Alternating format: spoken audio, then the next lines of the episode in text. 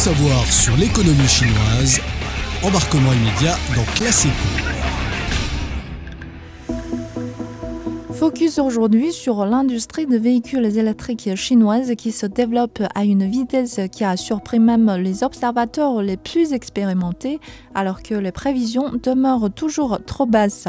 L'an dernier, le nombre de véhicules électriques vendus en Chine était de 6,8 millions. À titre de comparaison, les États-Unis n'ont vendu qu'environ 800 000 véhicules électriques en 2022. Les exportations automobiles chinoises ont également bondi de plus de 50% au cours des deux dernières années, propulsant le pays à la première place des exportateurs mondiaux de véhicules devant des puissances de longue date comme le Japon, l'Allemagne et les États-Unis. Qu'est-ce qui s'est passé exactement? Pourquoi les véhicules électriques parviennent à conquérir les consommateurs chinois? Élément de réponse dans l'émission d'aujourd'hui.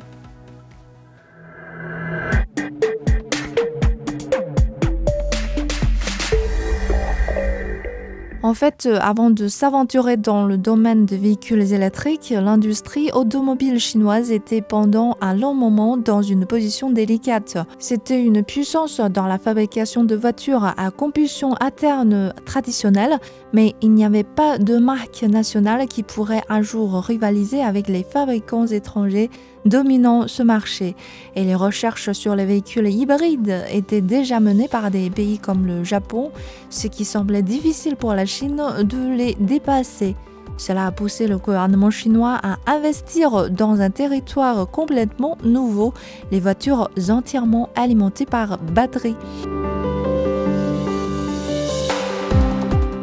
Pendant ce temps, les pays qui excellaient dans la production de voitures à essence ou hybrides étaient moins incités à se lancer dans de nouveaux types de véhicules car ils ne voyaient pas la nécessité d'électrifier l'industrie automobile étant donné qu'ils produisaient déjà des voitures dominant le marché.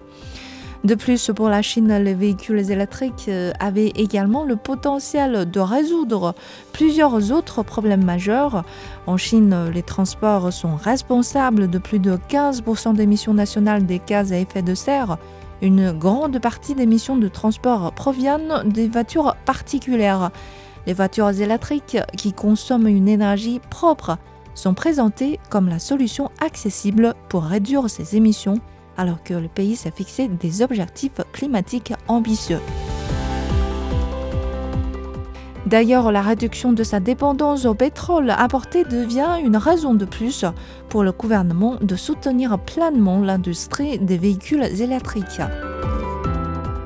À partir de 2009, le pays a commencé à distribuer des subventions financières aux entreprises de véhicules électriques pour la production d'autobus, de taxis ou de voitures privées. De 2009 à 2022, le gouvernement a versé l'équivalent d'environ 30 milliards de dollars américains dans des subventions et allègements fiscaux pertinents. Ce n'est pas tout. Il y avait encore d'autres politiques étatiques qui encourageaient les particuliers à acheter des véhicules électriques. Dans des villes peuplées comme Pékin, les plaques d'immatriculation des voitures sont rationnées depuis plus d'une décennie et cela peut prendre des années pour en obtenir une pour une voiture à essence. Mais le processus a été fondamentalement annulé pour les personnes qui ont décidé d'acheter un véhicule électrique. En raison de tous ces éléments favorables, la Chine a maintenant une demande intérieure forte pour les véhicules électriques. Selon une récente enquête du cabinet britannique Deloitte, plus d'un quart de répondants chinois envisageaient des véhicules électriques à batterie comme leur prochaine voiture en 2023. Les raisons pour cet intérêt, on peut bien les trouver auprès des propriétaires de véhicules électriques. Quand je me déplace en voiture électrique, plus je roule loin, plus j'économise, car le prix de l'électricité est beaucoup moins cher par rapport au prix de l'essence. Pour le même trajet de 1000 km, cela me coûtera 700 yuan en pétrole, mais seulement une centaine de yuan en électricité. C'est une importante économie. D'ailleurs, je trouve plus agréable à conduire une voiture électrique. La différence entre un véhicule à essence et un véhicule électrique se voit surtout lors d'un arrêt pour attendre quelqu'un. Avec une voiture à essence, je préfère éteindre les moteurs, même quand il fait froid ou chaud, pour ne pas nuire à la machine. En contrepartie, je dois souffrir du froid ou de la chaleur. Mais avec une voiture électrique, je peux même attendre autant qu'il faut sans aucun souci. Moindre coût à utiliser, à entretenir et plus de confort à conduire, les voitures électriques traînent un grand nombre d'adeptes en Chine, d'autant plus que la recharge des batteries n'est plus un problème. Monsieur Euro est planificateur de production chez une marque de voitures électriques.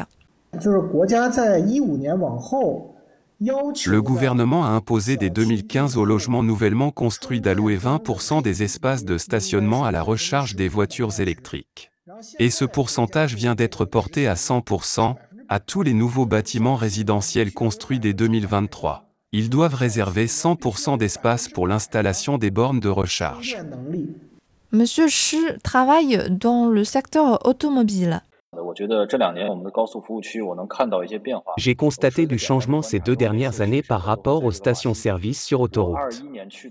En 2021, il y avait quatre bornes de recharge d'une capacité totale de 60 kW à la station-service que je fréquente. Cette année, huit nouvelles bornes ont été ajoutées. J'ai mis seulement une vingtaine de minutes, le temps d'un simple repas pour recharger 200 km. Selon des statistiques, l'an dernier, un quart de véhicules vendus en Chine sont électriques. Il y a peu de raisons de douter que les chiffres ne feront qu'augmenter au fil du temps. C'est la fin de cette émission. Merci de l'avoir suivi. À la prochaine.